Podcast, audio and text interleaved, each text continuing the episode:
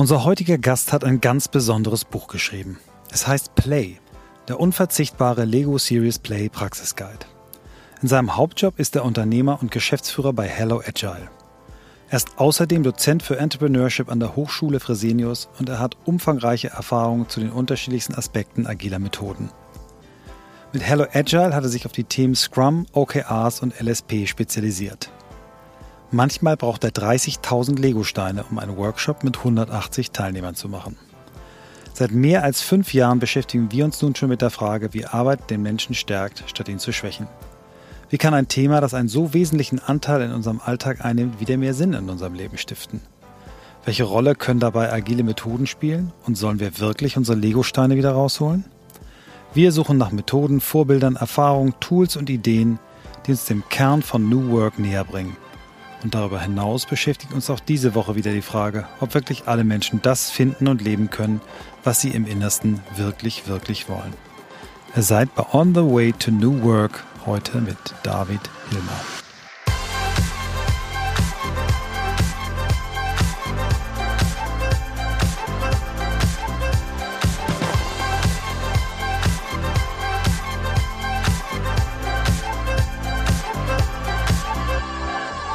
Hallo David, grüß dich. Hallihallo Michael, vielen Dank, schön, dass ich da sein darf.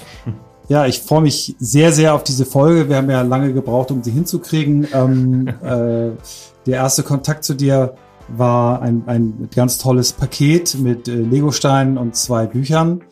Ähm, das Paket ist jetzt schon ein bisschen her. Du wirst nochmal genau sagen, wann du es uns geschickt hast. Und als wir es bekommen haben, haben wir gesagt, oh, alles wow, so ein cooles Thema. Lass uns unbedingt David mal einladen. Aber du kennst das, äh, sind manchmal lange Vorläufe, dann durch Corona ist eh alles schwierig. Und jetzt sind wir endlich zusammen. Herzlich jetzt. willkommen. Ja, vielen Dank nochmal. Also über ein Jahr später, ich habe dir am, äh, um den 16. August letzten Jahres ähm, das Paket geschickt. Da ist nämlich das Buch rausgekommen und äh, ja, jetzt ein Jahr später sind wir zusammen. Und äh, wie gesagt, ich freue mich sehr.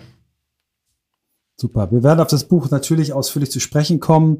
Ähm, wir fangen aber wie immer mit dir an ähm, und mit der Frage aller Fragen.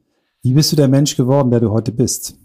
Ja, die Frage aller Fragen äh, hat mich lange beschäftigt ähm, und ähm, tatsächlich auch tiefer beschäftigt, weil das ist ja wirklich eine sehr tiefergehende Frage. Also ähm, im Grunde genommen durch äh, meinen, meinen abwechslungsreichen Lebenslauf, könnte man sagen, ähm, würde ich auf einen Satz irgendwie so runterbrechen. Äh, ich habe relativ viel schon gemacht in meinem Leben und vor allen Dingen relativ viel Verschiedenes. Ähm, mein, mein, Lebenslauf hat auf den ersten Blick keinen roten Faden, auf den zweiten wahrscheinlich auch nicht. Ich würde mal anfangen äh, bei meiner Ausbildung, ähm, die langweiligste Ausbildung der Welt, hätte ich vorher auch nicht gedacht. Und ähm, zwar die zum Chemielaboranten. Ähm, in einem Amt allerdings. Und das hätte ich mir vorher auch nicht ausgemalt, dass es wirklich so langweilig ist auf einem Amt. Äh, das war es dann. Und ähm, ja, dreieinhalb Jahre später ähm, wollte ich dann genau das andere ähm, extrem mal kennenlernen und wollte an meine Grenzen gehen und habe mich äh, ja ich praktisch darum gerissen, äh, zur Bundeswehr zu kommen. Das war noch eine Zeit, da wurde man noch eingezogen und das wurde ich dann auch. Aber vorher, ähm, in diesen zwei Monaten zwischen der Ausbildung und zwischen dem Anfang der Bundeswehr, äh, vielleicht noch zwei, zwei kleine äh, Details. Ne? Da habe ich so den ersten Schritt ins Unternehmertum gewagt. Das war 2005. Ähm, da war gerade die Million-Dollar-Homepage ähm, in allen Medien. Du kannst dich noch erinnern? Absolut, ja. Äh, wo man praktisch, wo, ein Student irgendwie Millionär werden wollte und gefragt hat, okay, wie kann ich das möglichst äh, schnell schaffen? Ähm, naja, indem ich eine, eine Seite äh, baue mit einer Million Pixeln und jeder kann äh, einen Pixel für einen Dollar kaufen. Ähm, und ähm, das habe ich mir so ein bisschen abgeguckt, hatte, wie gesagt, so zwei Monate Leerlauf und habe damals noch ohne irgendwelche Kenntnisse in Webdesign oder was auch immer den, den 1 und 1 Homepage-Baukasten bedient, den gab es schon, und habe ähm, kaufdasbild.de äh, gebaut. Und da war die Idee, ich hatte irgendwie so ein Bild gemalt und jeder konnte da Anteile kaufen, insgesamt 10.000 Stück. Ähm, und da war die Idee, dass man die dann später irgendwie handelt wie, wie, wie, wie so eine Aktie. Ähm, und ja, dann über Ebay so Anteile verkauft und äh, bin. Also eigentlich NFT, du hast eigentlich die NFTs erfunden. Ja. ich wollte es nicht sagen. Nein, cool, sehr naja. geil. Erzähl weiter, sorry, das war eine ähm, Vorlage. ja, aber äh, genau, und dann, dann habe ich das so ein bisschen versucht. Und parallel, ähm, es war nämlich auch die Zeit 2005, als der iPod gerade irgendwie das Ding war und MP3 so richtig den Höhepunkt erlebt hat. Und ähm, zu der Zeit hatte ich ähm, irgendwie Alibaba entdeckt. Das war damals auch noch eine relativ frische Plattform und ähm, habe mir dann das große nächste Ding gesichert, ne, wo ich davon überzeugt war, das ist es. Und zwar MP4-Player. Ne, weil ich dachte, okay, nach MP3 kommt logischerweise MP4 und äh, na, was ist die Funktionalität am Ende, dass man neben einem Lied oder einer eine Tondatei eben auch Video hatte und da waren das so kleine Videoplayer. Naja, Ende vom Lied war, dass beides nicht geklappt hat, aber ich habe sehr viel Erfahrung sammeln können ähm, in den zwei Monaten. Und äh, dann ging es, wie gesagt, zur Bundeswehr. Ähm, und ich habe im Nachhinein oft darüber nachgedacht, was mir die Bundeswehr gebracht hat in meinem Lebenslauf so, ne? Weil, weil das waren insgesamt tatsächlich vier Jahre, ähm, die ich immer wieder hinterfragt habe und ähm, eine sehr prägende Zeit für mich war. Ich ähm, träume jetzt noch oft davon, tatsächlich, weil, ähm, weil da so, so viel passiert ist und, und weil am Ende ich am Ende dieser vier Jahre wusste ich, was wie Arbeit nicht sein darf in, in, in meinen Augen. Ähm, Hierarchien tatsächlich auch ein bisschen Willkür, ähm, auf gar keinen Fall führen auf Augenhöhe. Ähm, das war alles irgendwie nicht das, was ich machen wollte. Also ich bin 1,98 Meter groß und bin Panzerfahrer geworden. Ne? Ich weiß nicht, wer auf die Idee kam, äh, aber sowas wie Mitbestimmungsrecht oder Mitspracherecht oder ein Vorschlagsrecht gab es da nicht. Ne? Da, da, wird einfach gesagt, du machst das aus Gründen. Ähm, genau, und diese vier Jahre waren dann vorbei. Dann ähm, habe ich auf dem zweiten Bildungsweg ähm, studiert und ähm, habe ja erstmal äh, auch in Berlin gewohnt, irgendwie eine, ja, die Zeit genossen in Freiheit sozusagen nach der Bundeswehr. Ähm, genau, und dann studiert und während dem Studium auch irgendwie die verschiedensten Sachen irgendwie mal nebenher äh, gemacht, getan. Ähm, und bin dann in der Agenturwelt gelandet. Genau da, wo, wo ich eigentlich hin wollte. Ne? Da, wo, wo irgendwie flache Hierarchien herrschen, junge Leute sind, ähm, Digitalisierung, Werbung, alles das, wo, wo ich irgendwie hin wollte. Ne? Ähm, und das war bei Razorfish in, in Frankfurt. Ähm, die damals tatsächlich die, die hipste Agentur war und ich war wirklich froh, da zu landen. War alles super, außer der Job. Also die Leute waren super, das Umfeld war super, aber der Job hat mich nicht so, hat mich nicht so wirklich erfüllt. Ähm, ich bin dann ins Freelancer-Dasein gewechselt, bin von Agentur zu Agentur gehoppt, aber was ich mir dann bei der ersten Agentur bei Razorfish mitgenommen habe, ist irgendwie das agile Arbeiten. Und das war irgendwie so eine, wie so eine Erleuchtung für mich. Ne? Ich habe davon im Studium nichts gehört, sondern erst wirklich in der Agentur erlebt und habe. Ähm, Sag mal ganz kurz, in welchem Jahr wir ja. jetzt ungefähr sind. Wir sind äh, im Jahr 2015. Mhm, 14, 15 sowas. Ja, ja, genau. Ähm, genau, und habe, äh, während ich dann das Freelancer-Dasein irgendwie genossen habe, also mein ja, ersten richtigen Schritt so in die Selbstständigkeit ähm, habe ich mich ganz viel weitergebildet rund um agiles Arbeiten. Also ganz viele Zertifizierungen gemacht, Workshops besucht, viel Zeit und Geld investiert, um das Thema noch, noch besser greifen zu können. Ähm, genau, und irgendwann dachte ich, ja, das Freelancer-Sein erfüllt mich auch nicht wirklich, weil am Ende bin ich auch drei oder sechs Monate in irgendeiner Agentur, komme da 9 to 5, genauso wie jeder andere, äh, nur dass ich irgendwie ein bisschen mehr Geld verdiene und nicht zur Weihnachtsfeier eingeladen werde, basically.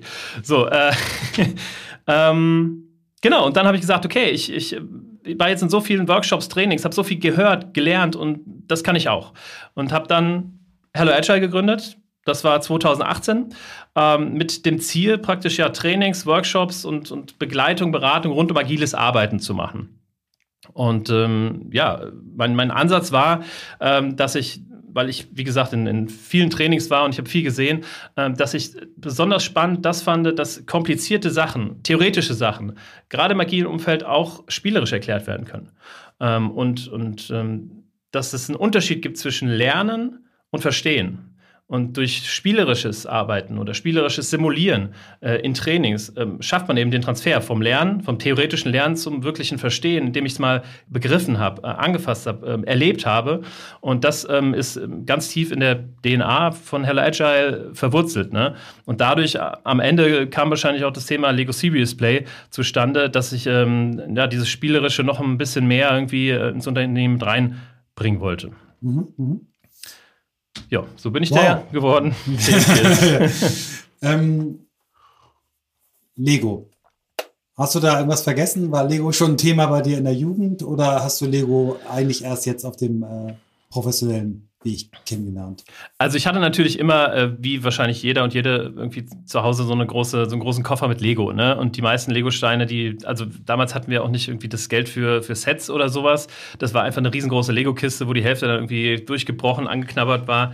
Ähm, und ich ähm, habe damals, als ich, also als ich mein Buch geschrieben habe, wollte ich auch wissen, wie war das denn früher? Und habe in meinem Fotoalbum nachgeguckt und habe tatsächlich auf die erste Seite von meinem Buch ähm, den neunjährigen David äh, äh, draufgepackt, wie ich da Lego-Türme gebaut habe, die größer waren als ich selber. Also ich habe da nie irgendwie mit System gebaut, sondern eher so wirklich ähm, ja, äh, Türme gebaut. die, die Geschichte wollte ich hören und die, die verbindet uns. Also mein Bruder und ich haben auch früher uns Wettbewerbe geliefert, wer den höheren Turm bauen kann. Und äh, war bei uns genauso. Wir hatten äh, schöne Altstaubsaugerkisten, da hat mein Großvater dann so Trennelemente reingebaut, also Holzkisten, damit wir die nach Farben sortieren konnten.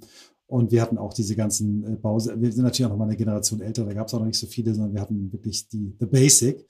Ähm, und ich weiß noch genau, als ich das erste Mal von äh, Lego Series Play gehört habe, dass ich echt gedacht habe, wow, wie geil, wie cool. Ähm, ja. Lass uns doch da mal, mal einsteigen. Wir, wir streifen anderen Themen nachher, aber weil es ein bisschen so unser Hauptthema ist, das Thema, ähm, wie wir zusammengekommen sind. Erklär uns doch mal so ein bisschen die, die Philosophie hinter Lego Series Play, vielleicht auch ein erzählst ein paar Beispiele und mhm. ähm, finde das einen schönen Start.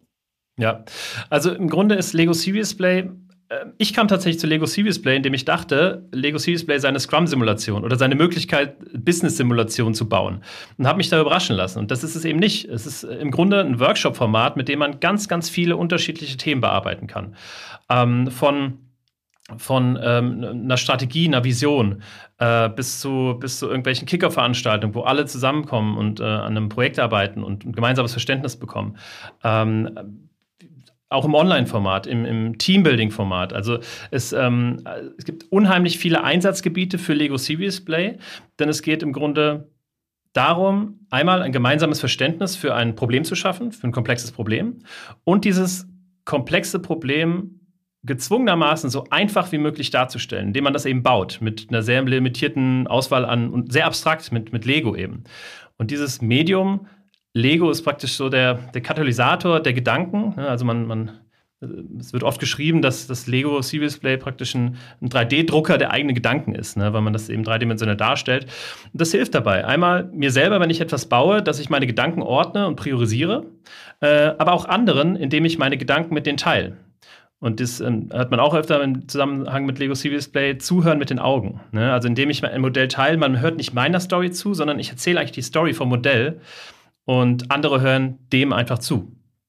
Und begreifen dann natürlich viel eher, was ich meine. Und indem man das eben zusammen im Team macht, schafft man über so einen Workshop ein gemeinsames Verständnis von eben einem komplexen Problem, äh, was man dann noch am, am Ende löst. Also ja, das ist im Grunde. Super, super schön beschrieben. Also der 3D-Drucker äh, der eigenen Gedanken ist ein, ist ein wunderschönes Bild. Und mhm. ähm, was ich selber, ich habe äh, äh, in meinem Leben erst an einem äh, Serious Play Workshop teilgenommen, ähm, beziehungsweise den zusammen auch mit äh, jemandem, der die, die Tools dafür drauf hatte. Ich hatte eher so einen inhaltlichen Lied ähm, durchgeführt und war selber unfassbar begeistert. War tierisch nervös vorher und dachte, oh, was soll dabei rauskommen, weil es ging eben auch um, um Purpose. Ähm, ja. Aber es funktioniert wunderbar. Und was mir so aufgefallen ist, dass ähm, auf einmal die, ja, so, es klingt jetzt überhämmert, aber so eine Waffengleichheit. Ne? Also wenn du mhm. mit Zeichnen oder mit, mit anderen Ausdrucksformen arbeitest, gibt es sofort Leute, die sagen, ich kann gar nicht zeichnen, ich bin nicht kreativ. Aber Lego ist irgendwie wahnsinnig demokratisch. Ne? Jeder hat das schon mal irgendwie in der Hand gehabt und, und äh, da fallen dann schnell die Hemmungen. Magst du noch mal so ähm, ein konkretes Beispiel, ähm, wie, wie na, also so ein Workshop, mhm. wie das morgens losgeht, wie viele Leute sitzen am Tisch, ähm, welche Steps macht man eigentlich? Also ich erinnere, dass die ersten Steps mich wahnsinnig nervös gemacht haben, weil ich so dachte, was soll ich jetzt machen? Ich fand es eigentlich ganz charmant, wenn du da mal reingehst. Genau, ich würde, ich würde mal so durch, ein bisschen durch den Prozess leiten und dann mhm. vielleicht auch so ein, mhm. ein, praktisches Beispiel mal ähm, mit, mit einfügen. Also im Grunde ist dieser Workshop sehr, sehr standardisiert. Also der läuft immer gleich ab. Am Anfang gibt es erstmal ein sogenanntes Skill-Building mit dem Ziel, dass alle wieder mit dem Material irgendwie zurechtkommen, äh, weil ja teilweise hat man das ja 30 Jahre nicht gemacht, ähm, dass man die Prinzipien dahinter versteht, dieses Denken Denken in Metaphern, ähm, auch das äh, Storytelling. Und das ist so der Start von jedem Workshop, ähm, egal wie oft oder selten man das macht. Und dann gibt es eigentlich drei Phasen. Die Einzelbauphase, wo man ein zentrales Problem bauen lässt, aber jeder einzeln macht das. So, das heißt also, ähm, in dem konkreten Beispiel, was ich jetzt mal ähm, ziehen würde, wir äh, waren vor einiger Zeit bei, einem, bei einer großen Fitnesskette beim Vorstand und da ging es darum, dass die Vision, die hatten zwar eine Vision, aber irgendwie hatte jeder ein anderes Bild von der Vision und die wussten auch noch nicht, ob das wirklich die finale, finale Vision äh, sein sollte. So, und da war die Frage, okay, ähm, bau ein Modell davon, was die Ziele des Unternehmens sind. So, und dann hat das jeder für sich selber gebaut, dann wird es geteilt Und danach ähm, passiert eigentlich so die, dieser Magic Moment, wenn man also, ich glaube in dem Fall waren es acht Leute, die dabei waren, so acht Modelle hat. Ne? Und die sind natürlich alle für sich einzigartig. Und das Geile ist, dass, dass jeder auch dadurch, dass es ja selbst gebaut ist, hängt da jeder dran. Da sind Emotionen drin. Das ist nicht so, wie wenn ich irgendwie Post-it schreibe oder so. Dann knüllt man die einfach weg und dann tschüss. Aber dadurch, dass wirklich jeder damit was verbindet und emotional daran gebunden ist, so ein Stück weit, geht es dann in der nächsten Phase richtig los, denn da ist dann das Teammodell ähm, angesagt. So. Das heißt also, dass die Leute zusammen aus vielen Einzelmodellen ein gemeinsames Modell bauen. Und das sozusagen der kleinste gemeinsame Nenner ist äh, von dem, ja, was am Ende eben rauskommen soll. Ne? Und in dem Fall, ne, bei, diesem, äh, bei, bei, der, bei der Fitnesskette, ähm, war eben das Ziel, ein gemeinsames Verständnis davon zu schaffen, naja, wie sieht denn eigentlich die Zukunft dieses Unternehmens aus? Und matcht das zu unserer Vision. So, und am Ende äh, war klar tatsächlich, okay, wir können die Vision genauso stehen lassen, wie sie ist, weil die hört sich gut an, die, die fühlt sich gut an. Aber jetzt haben wir den großen Vorteil, wir haben ein gemeinsames Verständnis davon. Ja? Ähm, also in dem ganz konkreten Beispiel. Und dann hätte man noch eine Phase, die, die hat man nicht bei jedem Workshop. Das ist das sogenannte Systemmodell. Da kann man dann, wenn man so ein großes Gruppenmodell auf dem Tisch hat, kann man dann nochmal die Frage stellen, okay, was beeinflusst unser Gruppenmodell von außen? Ähm, ob das jetzt irgendwie mein persönlicher Einfluss ist. Wie kann ich das, was wir gebaut haben, in die Realität umsetzen? Oder ob das, keine Ahnung, politische ähm, äh, Management-Einflüsse sind, was auch immer, so dass man so ein Stück weit ja, das Systemische nochmal sieht und das System drumherum baut, okay, wie, wo, was kann da darauf Einfluss nehmen. Mhm. Und am Ende von so einem Workshop-Tag ähm, hat man dann tatsächlich ein riesen, riesengroßes Modell. Das wird dann dokumentiert. Ich mache da ganz gerne eine Videodokumentation draus, sodass man das auch dann irgendwie im Wiki teilen kann, mit dem Management teilen kann ähm, und dass man ein Andenken vor allen Dingen hat. Und ähm, ein Satz noch, dass das, das Tolle daran ist, dass man sich dadurch, dass man das gebaut hat und man sieht am Ende ein Bild, wenn man das Bild in zwei Wochen oder in vier Wochen oder in sechs Monaten sieht, dann weiß man noch, worum es da ging. Ne? Anders, wenn man irgendwas aufschreibt, dann hat man das ruckzuck vergessen. Aber dadurch, dass man da wirklich einen ganzen Tag gebaut hat, äh, erinnert man sich da sehr, sehr lange dran. Gleich geht's weiter mit On the Way to New Work und wir haben einen Werbepartner diese Woche, der mir sehr am Herzen liegt. Es ist ein wirklich cooles Unternehmen und ein tolles Angebot. Es handelt sich um Open Up und ihr findet alle Informationen auf der Website openup.de. OpenUp ist eine Plattform, die jedem Mitarbeiter im Unternehmen schnellen, einfachen und professionellen Zugang zu zertifizierten Online-Psychologen bietet. Das Ganze in 17 Sprachen und innerhalb von 24 Stunden verfügbar. Dort gibt es Sachen wie Einzelgespräche, Gruppenachtsamkeitssessions, Masterclasses bis hin zu Gesundheitschecks. OpenUp bietet dieses Angebot eben für Unternehmen, damit diese Unternehmen dann ihren Mitarbeitenden das anbieten können. Und das Ganze gibt es mit 25 Euro pro Mitarbeitendem und Jahr. Damit kann die Plattform dann unbegrenzt und absolut vertraulich genutzt werden. Meiner Meinung nach ein absolut relevantes Angebot in diesen Zeiten und das Ganze so einfach zugänglich. Und heute vertrauen bereits mehrere hunderte Unternehmen Open Up. Das heißt, ihr könnt dort auch mal anfragen, ihr findet alle Antworten und die Möglichkeit dann eben auch direkt ins Gespräch zu kommen mit einem Teammitglied von OpenUp auf www.openup.de. Und jetzt viel Spaß mit dem Rest der Folge. Wie stellt ihr sicher, wie stellst du sicher, dass das Modell nicht einfach im Schrank landet, versauert, äh, in einem Film versauert, sondern was passiert nach einem solchen Workshop? Wie, wie gibt es da Anschlussmodule? Wie geht es weiter in der Regel? Ja, im Grunde, also das Modell wird danach wieder abgebaut. Ne? Äh, das ähm, nehmen wir wieder mit, das Material. Also das kann man natürlich auch kaufen, aber ähm, in der Regel nehmen wir das wieder mit. Die Kunden haben dann das Video. Und dann ist tatsächlich, ähm, gibt es natürlich viele Möglichkeiten, wie man daran anschließen kann. Was ich ganz gerne als Abschluss mache von so einem Workshop-Tag, ist, dass man, ähm, dass wir ein sogenanntes äh, Stick-Voting machen, nennt sich das. Das heißt, wir nehmen Lego-Steine, also Türme, und jeder kriegt drei Türme und kann die dahin setzen in das Modell, ähm, wo er oder sie selber von denkt, okay, das ist das Wichtigste für mich. Und dann haben wir wie so eine Art ähm, Dot-Voting, kennt man vielleicht aus dem Design Thinking, dass man einfach an der Höhe der Sticktürme sieht, wo die wichtigen Sachen sind. Und pro Stick wird dann ein Post-it geschrieben. Und diese Post-its, die, das ist dann sozusagen der, der Übertrag in die Realität. Und wenn wir dann noch ein bisschen Zeit haben, dann gehen wir hin und sagen, okay, äh, jetzt schreib mal konkrete Maßnahmen auf. Dann machen wir so eine Art Brainwriting, konkrete Maßnahmen, die werden dann vorgestellt und dann wird da nochmal ein Dot-Voting gemacht. Und vor allen Dingen, das ist mir persönlich ganz wichtig, dass man dann einen Namen dran schreibt. Ne? So, also wer ist dafür verantwortlich, dass Maßnahme XY umgesetzt wird? So. Das also ist ähm, klassische Workshop-Dokumentation äh, ja. als, als, Ergebnis, genau. Ja, genau. Ähm, wenn du dir, also ich habe mir jetzt, ähm, weil ich eben wenig, wenig bisher damit gearbeitet habe, mir im Vorfeld natürlich überdacht, was, was sind so Anwendungsfälle, die ich mir vorstellen könnte, wirst mir wahrscheinlich jetzt beide abschießen.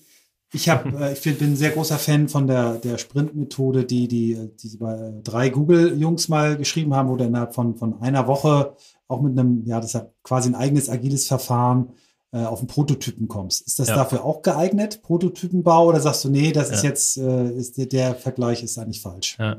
Also mein, mein Kollege Fabrice äh, oder wir bieten selber auch Designsprints an äh, und mein, mein Kollege Fabrice ist dafür zuständig, aber wir machen das, wir verbinden das in der Regel nicht mit Lego Serious Play. Denn man kann natürlich Lego zum Prototyping nutzen. Ne, und dann das irgendwie das Modell Leuten erklären und zeigen, wie fühlt sich das an, was macht das.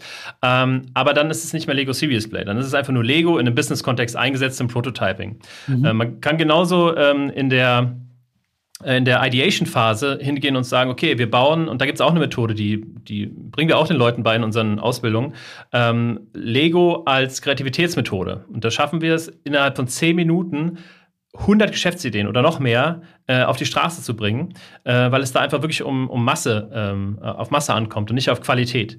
Ähm, aber das ist dann auch kein Lego Serious Play, sondern einfach Lego in einem, in einem Business-Kontext. So.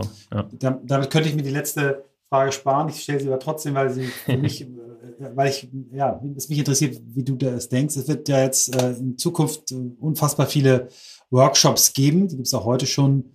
Wie sieht das Büro von morgen aus? Ne? Wir haben jetzt gerade gehört, die Telekom hat angekündigt, 50 Prozent der Fläche äh, abzuschalten. Ich gehe bei der Telekom, die haben ja ein, ein Tribe-Lead, New Ways of Working, dass die sich wirklich Gedanken gemacht haben, bevor sie entschieden haben, wir machen 50 Prozent zu.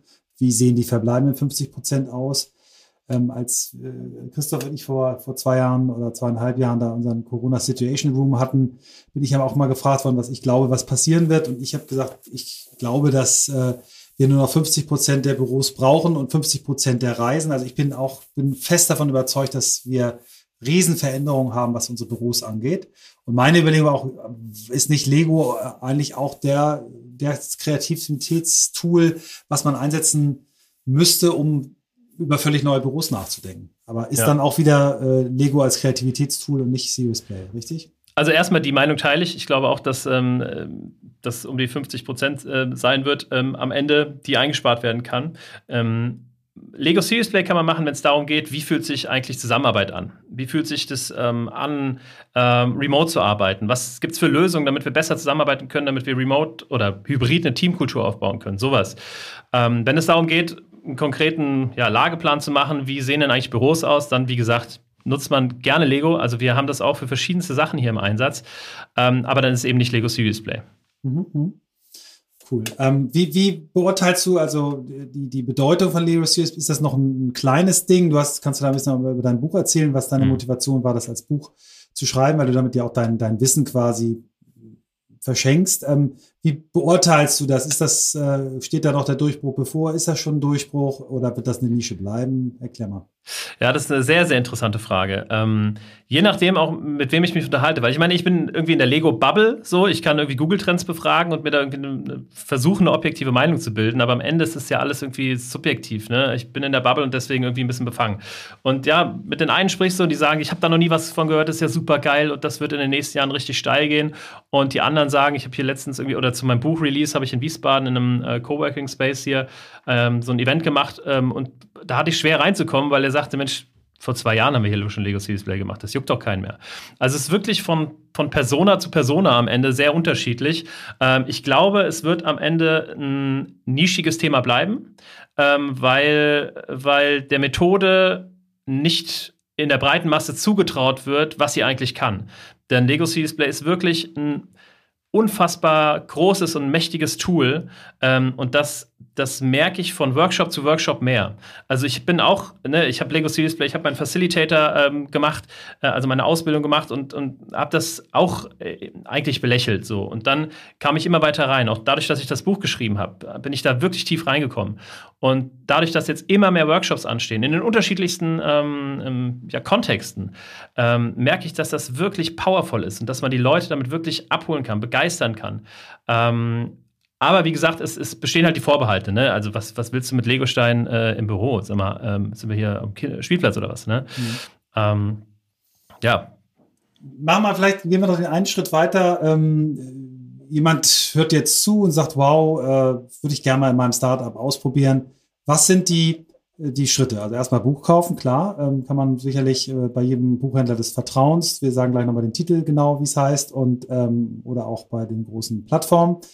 Ähm, was kostet ein Basiskit äh, Lego Series Play? Macht das Sinn, sich das ja. selber zu kaufen? Was kostet ein Workshop bei euch? Also wie geht, wie, damit man eine Vorstellung mal kriegt, ja.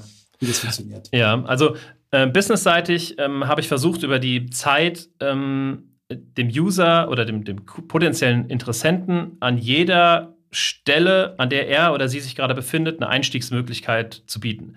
So, das äh, günstigste ist hier das Buch, kostet irgendwie 39 Euro. Ähm, dann haben wir einen Online-Kurs, wo man, ähm, der nennt sich Lego Series Play Practitioner, wo man praktisch ähm, in einem, ja, wie ich finde, sehr, sehr schön und aufwendig produzierten E-Learning-Kurs das Thema komplett erschließen kann.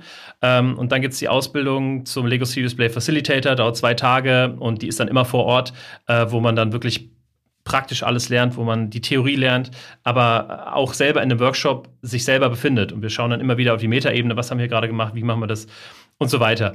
Ähm, genau, also das wäre so auf einer mhm. edukativen Ebene. Ähm, und wenn du jetzt ein Startup bist und hast äh, Lust, irgendwie so einen Workshop zu machen, ähm, dann ja, kann man überlegen, online oder offline. Offline vor Ort ist meine favorisierte Variante, aber es funktioniert tatsächlich äh, erstaunlich gut auch online. Ähm, Genau, und dann kosten ein Tag, wo sind wir da gerade? Um, um, die, um die 3000 Euro. Mhm. Da ist dann die mhm. Miete von dem Lego Series Play dabei. Also wir kommen da wirklich mit, mit kistenweise Lego an, die wir dann auch brauchen. Äh, da ist das Briefing ähm, dabei, weil das ist tatsächlich bei diesem Workshop-Format auch sehr, sehr entscheidend, dass man wirklich im Vorhinein ähm, komplette Transparenz schafft über das, was passiert. Ähm, dass man das sehr gut plant, dass man diese Aufgabenstellungen sehr, sehr präzise formuliert auch, damit am Ende das Ergebnis rauskommt, was man sich dann auch erhofft. Super. Vielen, vielen Dank. Lass uns noch, bevor wir zum nächsten Thema kommen, äh, über Lego, über den Konzern, über das Unternehmen sprechen. Kommt die Methode eigentlich, hat Lego die selber erfunden oder waren das andere Menschen, die dann an Lego herangetreten sind? Wie, wie ist da die Story, die, die Entstehungsgeschichte? Genau, die Entstehungsgeschichte ist, dass ähm, zwei Professoren an der ähm, Management School von Lausanne ähm, äh, sind mir gerade die Namen entfallen. Also, diese beiden, die sind Ende der 90er Jahre, haben ein, ein Modell entworfen. Äh, da ging es um Real-Time Strategy. Und äh, passenderweise haben die eine, ja, so eine Kooperation mit, mit dem Lego-CEO gehabt. Und der Lego-CEO kam auf die beiden zu und sagte, ähm, wir haben es gerade irgendwie ein bisschen schwer. Lego hatte zu der Zeit zu kämpfen mit ähm, Digitalisierung, mit Globalisierung und war wirklich in der Krise. Und so kamen die praktisch zusammen und haben dann die Lego Serious Play Methode ähm, sozusagen ja, begründet. Und das wurde dann von Lego selber weiterentwickelt ähm, und sehr, sehr lange, ich sag mal, unter Verschluss gehalten. Und erst äh, 2011 hat, hat Lego sich dazu entschieden, okay, wir wir machen das Ganze Open Source. Jeder kann Facilitator werden, der das möchte. Ähm, und die reglementieren das tatsächlich gar nicht mehr. Also das ist wirklich sehr wenig ge geschützt, der Begriff des Lego Serious Play Facilitators. Aber hat natürlich für Lego den Vorteil, dass jetzt äh, massenweise Lego Serious Play Equipment verkaufen. Also das ist wirklich regelmäßig ausverkauft, ähm, das ganze Zeug, was die da haben. Da, da gibt es vier verschiedene ähm, Pakete, äh, die man da kaufen kann, äh, von so einem Einsteigerpaket mit 50 Teilen, was dann jeder Teilnehmer bekommt oder jede Teilnehmerin, mh, mm, bis hin zu den großen äh, großen Paketen, ähm, da kostet tatsächlich so, so, ein Set für zwölf Leute äh, 700 Euro. Mhm, mhm. Wow. Ja. Aber ja, spannend. Also ähm, wir haben ja in unserem Buch auch dem Thema Agilität äh, viel Platz äh, gewidmet und äh, bin wirklich selber sehr, sehr neugierig äh, ähm, an agilen Methoden. Würde mit dir jetzt gerne einen Schritt weitergehen, dass du mir äh, mhm. auch unseren Hörerinnen und Hörern nochmal deine Sichtweise auf äh, agile Arbeitsmethoden gibst. Du hast vorhin erzählt, Du hast es kennengelernt in der Agentur. Vielleicht kann man auch ein bisschen, weil wir beide einen Agentur-Background haben, mal darüber reden, sind Agenturen eigentlich schon agil? Was, äh, wie, wie kann man eigentlich agile Kampagnen entwickeln, agil äh, andere kommunikative Produkte entwickeln und ähm, wo sind vielleicht auch Grenzen für agiles Arbeiten? Bei was für Anwendungsfällen ist es vielleicht nicht mhm. angezeigt oder nicht sinnvoll? Ja, also das ist. Also, äh, your perspective on agility. Ja, das ist natürlich ein sehr spannendes und sehr großes ähm, Umfeld. Und das versuche ich auch selber rauszufinden, ähm, indem ich immer mehr über Agilität lerne. Ne? Also, das ist ja etwas, wo man nie genug gelernt hat. Ne? Ich ähm, habe selber auch einen kleinen Podcast, ähm, wo ich regelmäßig dem, dem, dem auf die Schliche gehe. Was, was ist denn eigentlich Agilität? Was, was ist die Definition? Was ist die, die, die Reich oder die, ja, die, die Breite der Definition, ne? Äh, weil es ist ja so sehr ein fuzzy äh, Buzzword. Also im Grunde, ähm, ich glaube, dass, dass viele schon das Thema Agilität irgendwie begreifen, ähm, dass es aber in vielen Unternehmen äh, ein verbranntes Wort ist. Ähm, es besteht auch tatsächlich in der Szene so ein bisschen die, die Angst oder die Befürchtung, dass Agilität an sich als Buzzword irgendwie in die Jahre gekommen ist und nicht mehr kein Verkaufsargument mehr ist. Ähm, ich sehe das irgendwie anders. Ich glaube, dass das Agilität gerade noch ähm, ähm, ja, vielleicht auf dem Höhepunkt ist, vielleicht noch nicht ganz auf dem Höhepunkt ist, ähm, aber man muss es ja auch nicht immer so, so nennen. Am Ende besteht Agilität aus meiner Sicht einmal aus einer methodischen Ebene ne, ähm, und einmal aus einer ja, kulturellen Ebene vielleicht, ne, aus einer Mindset-Ebene. Und beide kann man anstoßen und beides ist, glaube ich, auch wichtig. Gerade in Unternehmen, die Agilität irgendwie oder das agile Mindset noch nicht so, so leben, ist es aus meiner Sicht erstmal wichtig, agile Methoden zu vermitteln. Zum Beispiel Scrum, äh, das kennen wahrscheinlich die meisten und ist fast schon so ein Synonym für Agilität, ähm, ist ja so, dass das Standard Framework und ist für mich ein, eine Werkzeugkiste oder ein Blumenstrauß an kleinen Methoden, die man im Alltag nutzen kann, auch wenn man jetzt nicht mit Scrum arbeitet. Ähm, und gerade ganz aktuell ähm, kommt man an OKR, also Objectives and Key Results, eigentlich nicht mehr vorbei. Das ist gerade das Riesentrendthema. Äh, das haben wir auch glücklicherweise schon, also eigentlich seit, seitdem, äh, an, ähm, seitdem Hello Agile besteht, haben, bespielen wir das Thema OKR schon, deswegen ähm, können wir da auch ganz gut mitspielen. Ähm, ja, von daher glaube ich, dass, dass das durchaus noch ein Thema ist, was wachsen wird. Vielleicht nicht unter dem Namen Agil, vielleicht eher unter einem frameworkigeren Namen, also OKR zum Beispiel. Ähm, aber wir sind da lang, noch lange nicht am Ende und das ist, es ist die, die Antwort auf Globalisierung und Digitalisierung auf einer mhm. Arbeitsebene, mhm. kurz gesagt. Gleich geht's weiter mit On the Way to New Work. Hier kommt unser Werbepartner und wir haben einen wahnsinnig treuen Werbepartner, über den ich mich immer wieder freue. Das ist das Unternehmen Clark, der Versicherungsmanager. Und ihr habt Clark schon ein paar Mal bei uns gehört. Ihr findet das Ganze mit C geschrieben, clark.de für Deutschland oder goclark.at für Österreich. Und der Gutscheincode ist WORK, also Arbeit auf Englisch, WORK, groß geschrieben, wichtig. Worum geht's? Und das ist eine Frage, die solltet ihr euch mal stellen. Wann habt ihr das letzte Mal ein Upgrade gemacht? Und die Frage Upgrade bezieht sich hier auf Versicherung. Und ich muss selber von mir sagen, ich tue das viel zu selten und prüfe, ob meine Versicherungen auf dem letzten Stand waren. Mit Clark ging das aber sehr, sehr einfach. App runterladen und ihr habt die Möglichkeit, Versicherungen zu upgraden. Und das ist die Chance, die ihr mit Clark habt, nämlich ihr habt den Versicherungsmanager einfach per App in der Tasche. Ihr sichert euch ganz einfach ab, denn der kostenlose App-Bedarf-Check, den findet ihr dort für alle Versicherungen, die du für deinen ganz persönlichen Lebensstil brauchst. In der Vertragsübersicht habt ihr alle Informationen jederzeit und überall zur Hand und on the go. Das liebe ich persönlich, weil ihr wisst, ich organisiere mich komplett vom Handy und brauche dann auch nichts anderes. Und das Beste ist, für alle Podcast-HörerInnen gibt es einen Shopping-Gutschein von bis zu 30 Euro. Einfach die Clark-App runterladen oder direkt auf die Website gehen und bei der Registrierung den Gutscheincode, den ich eben schon genannt hatte, WORK eingeben und dann ladet ihr die bestehenden Versicherungen hoch. Dann kriegt ihr bis zu 15 Euro bei Brands wie Apple, Zalando im App Store und bei zwei Versicherungen sind es dann eben die sogenannten 30 Euro, wo ich eben schon dran war. Also Clark, versichere dich ab und ladet euch den Versicherungsmanager runter auf clark.de für Deutschland oder goclark.at für Österreich. Und jetzt viel Spaß mit dem Rest von On the Way to New Work. Was für mich äh, erstaunlich war, als ich in das Thema ähm, reingegangen bin, also äh, meine, meine Geschäftspartnerin und Co-Autorin Svantje Almas ist äh, eben da auch sehr, sehr gut ausgebildet, ob das jetzt Scrum, Design Thinking, OKR, all die Themen ist, da hat sie auch überall Ausbildung gemacht und auch äh, Workshops äh, noch und nöcher gemacht. Als sie mir das mal, als ich ihr die Frage gestellt habe und sie erstmal sagt, dass es im Wesentlichen einfach darum geht, äh, erstmal den Kunden mehr in die Perspektive zu, in die Mitte zu stellen, der, ne, den Blickwinkel einfach zu ändern und nicht Erfindungen ähm, und Dinge immer aus dem, was ist technisch möglich zu sehen, sondern eher den Kunden im Mittelpunkt. Das fand ich spannend. Ähm, und da habe ich mich gedacht, warum, warum ist eigentlich ähm, nicht die gesamte Marketing- und Kommunikationswelt auf diesen Zug agiles Arbeiten mhm. aufgesprungen, weil ja eigentlich diese Welt von sich sagt, wir, wir haben den Kunden im, im Mittelpunkt. Ja. Wie, wie, siehst du das Thema? Sind, ist die Agenturwelt, ist die Marketingwelt ähm, da gut aufgestellt mittlerweile und, und nutzt agile Verfahren oder würdest du sagen, da ist noch Nachholbedarf? Also ich sehe das ähnlich wie du, ne? Gerade die Agenturbranche, die ja die, eine junge Branche ist, die irgendwie äh, ja am Zahn der Zeit sein muss, die irgendwie mit den Methoden und Trends mitgehen muss. Ähm, aber die haben die Schwierigkeit, dass viele von den Kunden das noch nicht haben wollen.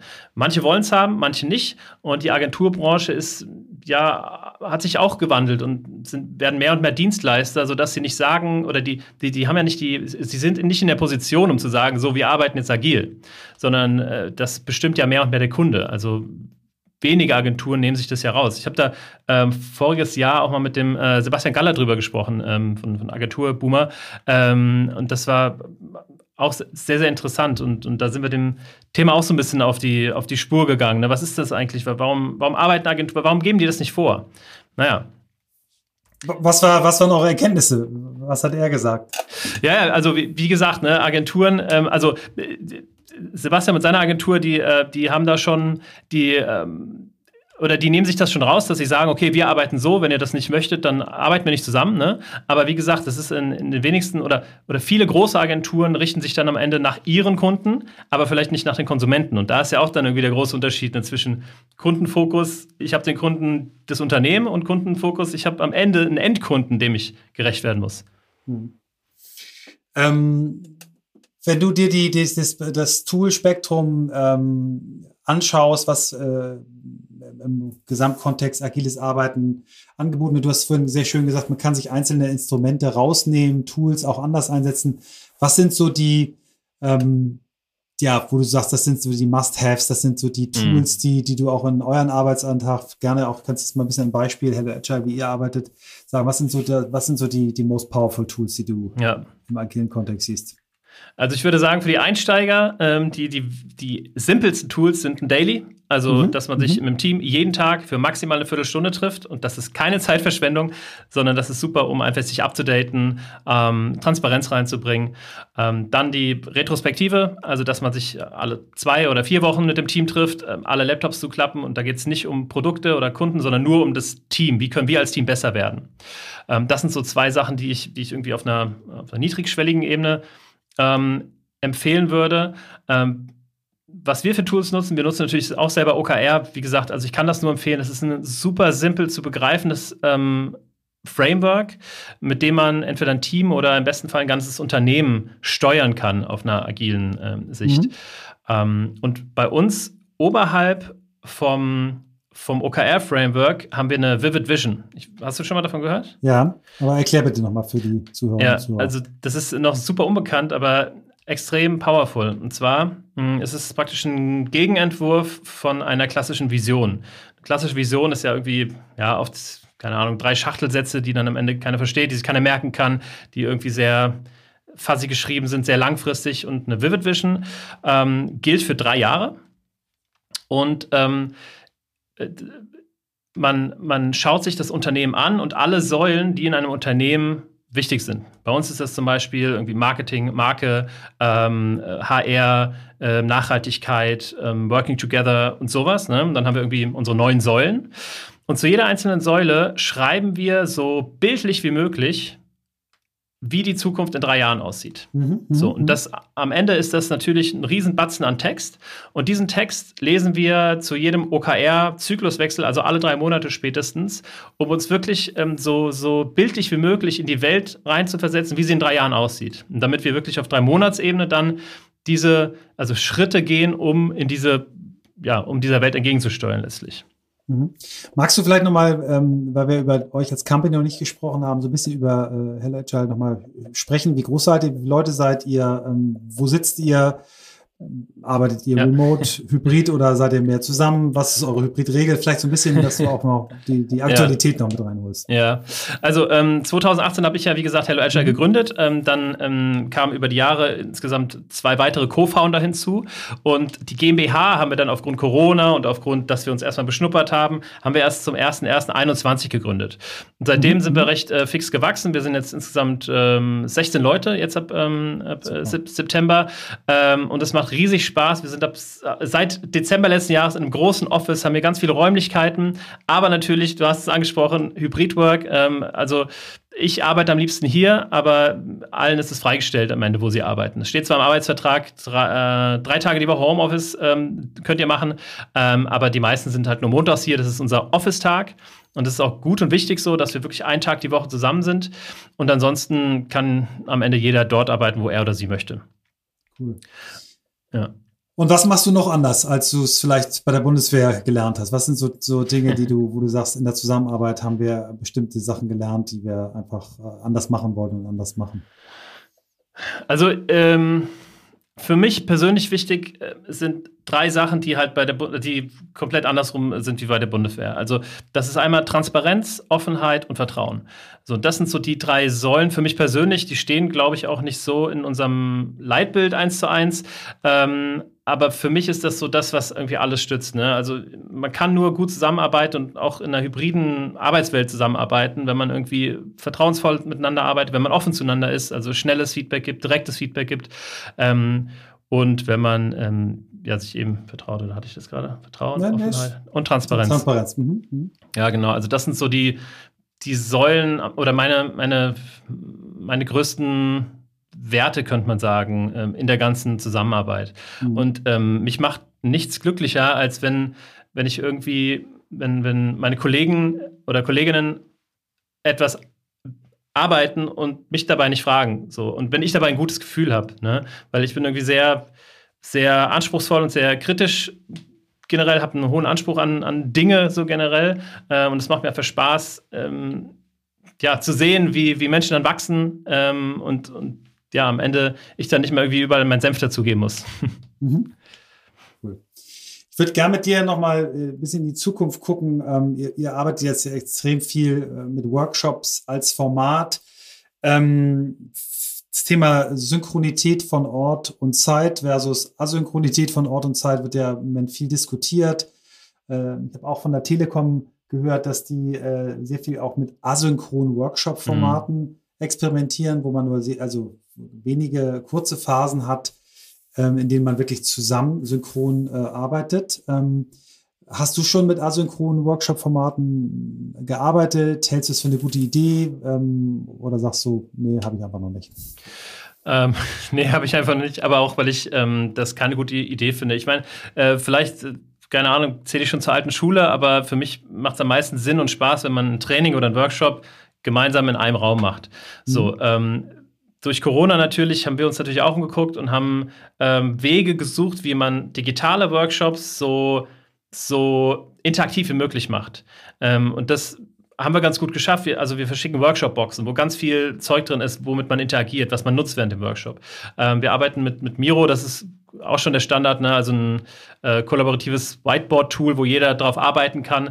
Und so äh, fühlt sich am Ende auch ein digitaler Workshop sehr, vielleicht nicht analog an, aber ähm, man bekommt keine Langeweile. Man, man, man denkt auch am Ende des Tages, oh krass, haben wir schon 17 Uhr, hat sich gar nicht so angefühlt. Ne? Und ich mhm. finde, das ist so ein bisschen das, worauf es ankommt, dass man niemals in so eine Situation ver verfällt, wo man auf die Uhr gucken muss und denkt, oh, schon jetzt nur eine halbe Stunde oder so. Ne?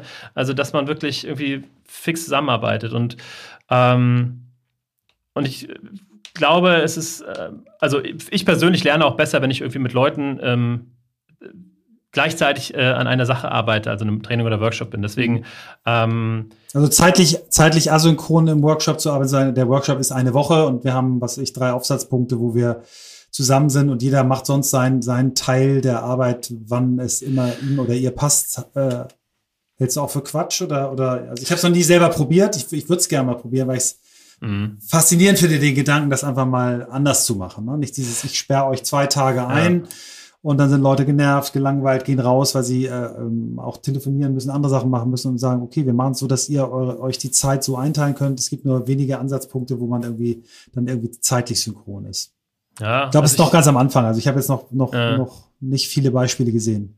Ja, am Ende, am Ende machen ja viele Online-Kurse genau das, ne? weil man merkt, okay, Online-Kurs alleine skaliert nicht oder, oder funktioniert nicht mehr so gut, weil die Leute irgendwie mehr wollen, mehr brauchen. Also bei meinem Lego Cities Play Online-Kurs ähm, machen wir es zum Beispiel so, dass wir uns eben in so Alumni-Treffen einfach nochmal austauschen. Äh, da stelle ich jedes Mal so eine Workshop-Agenda vor und ja, wir tauschen es einfach aus.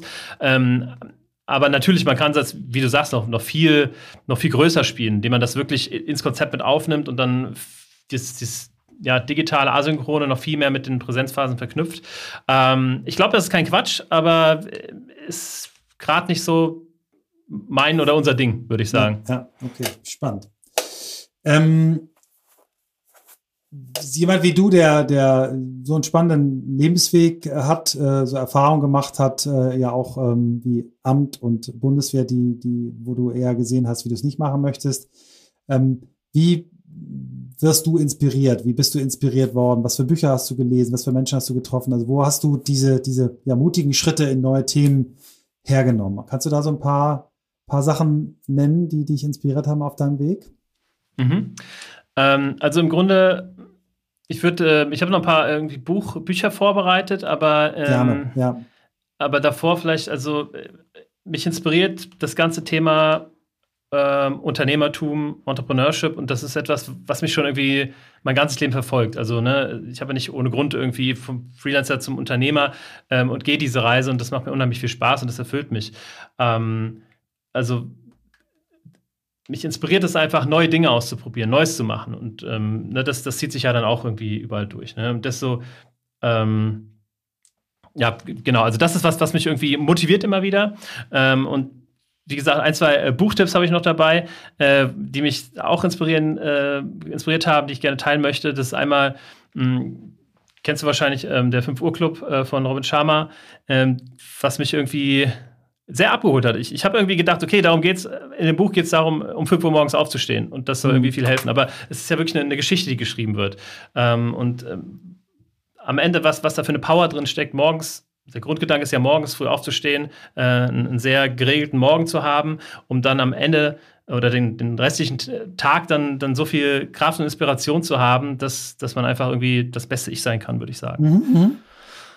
Genau. Ähm, dann ähm, die absolute ähm, ja, ich würde sagen, Entrepreneurship oder vielleicht most underrated Entrepreneurship Buch ist ähm, Kopfschläg Kapital von Günter Faltin. Ähm, unheimlich schlimmes Cover, ein orangener Delfin, der aus dem Meer springt, aber ein sehr, ähm, war für mich damals ein sehr innovativer Ansatz, wie man Gründertum und Entrepreneurship sehen kann. Mhm. Und gerade auf meinem Tisch liegt Preishalten von Hermann äh, Simon. Da geht es um das Thema Pricing, äh, weil das auch so ein Thema ist, was irgendwie jeder äh, Unternehmer, jeder Freelancer kennt. Jeder hat da ein Thema mit, ne? wie finde ich den richtigen Preis und bin ich zu teuer, zu günstig, wen frage ich? Ähm, und äh, ja, deswegen wurde es Zeit, sich damit zu beschäftigen. Ja, spannend, ja. Äh, Simon ist ja der führende äh, Wissenschaftler in Deutschland für das Thema Pricing. Ich habe damals, als ich bei, bei Audi war auch mal mit, mit, äh, nicht mit ihm direkt, aber mit einem seiner Partner gearbeitet. Das äh, spannendes Thema. Ja, toll. Alle drei Bücher waren bei uns noch nicht äh, Thema. Ich habe dieses, äh, ich habe das Buch nie gelesen, das äh, 5 AM Club. Ich habe das aber auch mal gemacht eine Zeit lang und äh, dann hat mir meine Frau irgendwann das Buch Why We Sleep auf den Tisch gelegt von Matthew Walker, weil sie sagte, du kannst gern um 5 Uhr aufstehen, aber dann geh bitte äh, äh, abends um 9 ins Bett, weil sonst ja. hast du zu wenig Schlaf. Absolut. Ähm, wie, wie, wie kriegst du das hin? Also bist du, gehst du früh ins Bett oder bist du jemand, der mit wenig Schlaf versucht auszukommen? Äh, nee, also wenig Schlaf geht überhaupt nicht bei mir. Ähm, also das Ding ist, ich habe, ähm, meine Frau wurde schwanger und dann habe ich den 5am Club gelesen und dachte, okay, während dem Lesen fange ich damit an, ne, also als Motivation. Und dann habe ich das relativ gut durchgehalten und wie das mit Routinen so ist, ne, dann kam mein, mein äh, äh, kleiner Sohn auf die Welt und seit ungefähr anderthalb Jahren versuche ich wieder die Routine zu finden. ist gar nicht so leicht, aber auf jeden Fall, ähm, es, es kommt auch gar nicht so darauf an, glaube ich, um 5 Uhr aufzustehen. Es kommt darauf an, ähm, dass man früher als gewohnt aufsteht und äh, die erste Stunde äh, auf eine bestimmte Art nutzt. Und für mich persönlich ist das wenn ich morgens aufstehe äh, und gerade ist das, versuche ich um 6.30 Uhr aufzustehen, wenn die Nacht gut war. Das ist so das, das ähm, Alignment mit meiner Frau. Wenn die Nacht einigermaßen war, ähm, dann stehe ich um 6.30 Uhr auf, gehe eine halbe Stunde laufen und dann ist der Tag ein komplett anderer. Ja. Und hier, hier vielleicht nochmal ein ganz kleiner Hack. Ähm, für alle, die nicht, die nicht gerne früh aufstehen, so wie ich auch. Wenn der Wecker klingelt, muss man erst aufstehen und dann kann man alles weitere machen. Das ist, also klingt simpel, aber wenn man wenn der, wenn der Wecker klingelt und ich bleibe eine Sekunde liegen und überlege mir, ob ich jetzt aufstehe oder nicht, ist es schon zu spät. Also direkt aufstehen und dann steht man schon mal, kann den Wecker ausmachen und dann kann man erstmal anfangen zu denken. Und dann kann man, dann ist die, die Hürde, jetzt wieder zurück ins Bett zu gehen, ein bisschen höher. Ja, ja Snooze ist, ist das Schlimmste, was man machen kann. Allerschlimmste, ja. Ja, genau. Ähm, ich würde gerne noch einmal zu dem Thema Bundeswehr zurückkommen. Äh, mhm. Zwei Gründe. Also ich komme aus einer, aus einer Soldatenfamilie. Mein Vater war Marineoffizier und, und in Generationen davor auch. Habe selber hm, ja, distanziert kritisches, äh, liebevolles Verhältnis zur Bundeswehr. Ich war selber ähm, zwei Jahre nicht zur See gefahren, habe bessere Erfahrungen gemacht, was, was Führung angeht. Also von, von Beginn an. Also mein erster Ausbilder, ein, ein Maat, was dem Unteroffizier im Heer entspricht, äh, war, war irre. Der war einen halben Kopf kleiner als ich, aber der hat vom ersten Tag an eine, der war auch nur ein Jahr älter als ich, vielleicht zwei, Autorität auf mich ausgeübt, aber eine natürliche Autorität, die, die mich beeindruckt hat. Und ich habe hab wirklich gute Führungskräfte dort kennengelernt. Mhm. Wir haben jetzt einen, äh, ich nenne seinen Namen nicht, weil ich ihn vorher nicht gefragt habe, aber einen, einen Fan ähm, äh, unseres Podcasts und auch unseres Buches, der Oberst ist, der auch äh, sehr wahrscheinlich irgendwann General wird, weil er diese Generalstabsausbildung schon hat, der sich wahnsinnig für New Work interessiert. Ich habe auch schon Artikel gelesen über den Einsatz von agilen äh, Methoden und Denkweisen äh, in amerikanischen äh, Streitkräften. Mhm. Ich kann es nicht mehr genau sagen, welche das war. Wenn du heute ähm, in einen äh, Beirat für die Bundeswehr gewählt worden würdest, äh, New Work in der Bundeswehr oder agiles Arbeiten in der Bundeswehr, was wären so die die ersten Dinge, die du dort äh, versuchen würdest zu implementieren? Oh, das wäre schön. Das ist eine, eine, sehr gute Frage. Also ähm, ich glaube, äh, es kommt darauf an, erstmal ein, ein, eine Art Framework Light oder so eine Art ähm, Guideline ähm, rauszubringen, wie Führung, ähm, wie Führung aus, aussehen kann ähm, oder aussehen sollte. Äh, und dazu gehört natürlich nicht, dass irgendwie jeder machen kann, was er möchte oder keine Hierarchien mehr. Ne? Zu einer Bundeswehr gehört nun mal ein, ein sehr starkes hierarchisches System, weil das nur so funktionieren kann. Aber trotzdem äh, gibt es Dinge, die ähm, jedem es leichter machen, am Ende glücklich zu sein bei der Arbeit oder gerne zur Arbeit zu gehen. Ähm, und das ist zum, zum, einen irgendwie Mitentscheidungsrecht, auf welcher Ebene auch immer, äh, Mitgestaltungsrecht, äh, was die, die, Dienstpläne vielleicht angeht. Ähm, und einfach ein, ein ja, ein, besseres Zusammenarbeiten. Also ehrlich gesagt würde ich da das Du einführen, ähm, weil es geht um Kameradschaft bei der Bundeswehr und Kameradschaft ist etwas, was, was irgendwie ein sehr fuzzy Begriff ist. Niemand konnte das erklären. Alle haben gesagt, ja, das wirst du dann merken, wenn du es wenn erfährst so. Aber am Ende ähm, hat Kameradschaft auch was mit Freundschaft zu tun ähm, und mit aufeinander verlassen. Auch wenn man sich vielleicht auf einer bestimmten Ebene vielleicht nicht mag, aber trotzdem ähm, auf, einer, auf dieser kameradschaftlichen Ebene kommt man irgendwie klar. Und ich finde, dass Du äh, ist ein unheimlich großer Hack, um um Nähe zu erzeugen und um Vertrauen zu erzeugen. Ähm, also da, da gibt es viele Sachen. Wenn, wenn da jemand äh, bei der Bundeswehr ist, schreibt mich gerne mal an. Sehr cool. Ähm, wir stellen als letzte neue Frage, das war eine Idee von Christoph, die hat er irgendwann mal rausgehauen und wir haben gemerkt, dass die äh, ähnlichen Zauber hat wie die erste Frage. Ähm, Du erinnerst dich, die erste Frage war, wie bist du der Mensch geworden, der du äh, heute bist? Und die Ausstiegsfrage lautet neuerdings, ähm, wo willst du noch hin? Ja, eine sehr gute Frage. Auch äh, hier habe ich mich äh, vorbereitet und jetzt ist mir gerade aufgefallen, dass ich tatsächlich über, über, ein großes Thema irgendwie noch gar nicht gesprochen habe. Äh, das ist so ein bisschen untergegangen, aber das ist ähm, meine Vision oder die Vision von Hello Agile. Neben der Vivid Vision haben wir auch, natürlich auch eine Vision in einem Satz, nämlich ähm, wir, wir haben die Vision äh, einer Welt, in der jeder gerne zur Arbeit geht. Und ähm, das kommt natürlich dem New Work-Gedanken sehr, sehr nah. Und ich glaube, es, es gibt Wege, wie jeder gerne zur Arbeit gehen, gehen kann, jeder und jede gerne zur Arbeit gehen kann. Ähm, und aktuell ist unser Vehikel agiles Arbeiten, aber da gehört natürlich mehr dazu. Ähm, ich glaube daran, dass wenn, wenn Menschen eigenständig Entscheidungen treffen können, wenn flachere Hierarchien, Kommunikation auf Augenhöhe und alles, was das agile Mindset so mitbringt, dass das ein Vehikel dahin ist. Aber ich glaube, da, da gibt es wesentlich mehr, was, was eine Welt ausmacht, in der jeder gerne zur Arbeit geht. Und ähm, genau diese Reise will ich mich im Grunde begeben und, und da noch tiefer einsteigen. Ähm, um herauszufinden, wie und ob das funktionieren kann. David, besser können wir so eine Folge nicht aufhören. Ich danke dir sehr für deine Geduld, deine Zeit ähm, und äh, bin sehr froh, dass wir äh, uns finally, ähm, wir haben uns ja schon ein paar Mal getroffen äh, dazwischen, aber dass wir uns finally hier im, im Podcast, leider im, im virtuellen Podcast-Studio äh, Riverside treffen, was äh, uns die Arbeit erleichtert, ähm, jetzt in der ausklingenden Corona-Zeit, was aber natürlich nicht das ähm, direkte Zusammensitzen ähm, ersetzt. Und ich hoffe, dass wir irgendwann im nächsten Jahr nochmal eine zweite Folge machen, dann auch mit, mit äh, Christoph zusammen. Und äh, sage vielen, vielen Dank. Sehr gerne. Danke dir, Michael. Vielen Dank.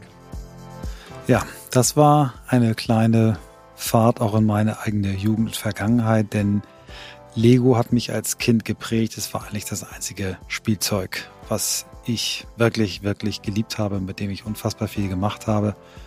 Und zu sehen, wie jemand ähm, mit diesen Legosteinen sein Geld verdient, fand ich ganz, ganz spannend. Ähm, Davids Weg fand ich faszinierend ähm, von äh, der Bundeswehr zum agilen Arbeiten. Und ähm, ich hoffe, Christoph, wenn du das jetzt hörst, dass wir beide nochmal eine zweite Folge machen mit David, dann idealerweise in einem Meer von Legosteinen. Und wer sich für die Arbeit äh, von Hello Agile und David interessiert, der schaut einfach nochmal auf der Webseite nach. Dort gibt es auch alle Möglichkeiten, sich zum Practitioner oder ähm, Facilitator ausbilden zu lassen. Und ich muss ehrlich sagen, ich, äh, bei mir juckt es in den Fingern und äh, es würde mich nicht wundern, wenn ich dort jemanden von euch, liebe Hörerinnen und Hörer, treffe. Denn ich glaube, das Thema ist spannend für den Bereich New Work.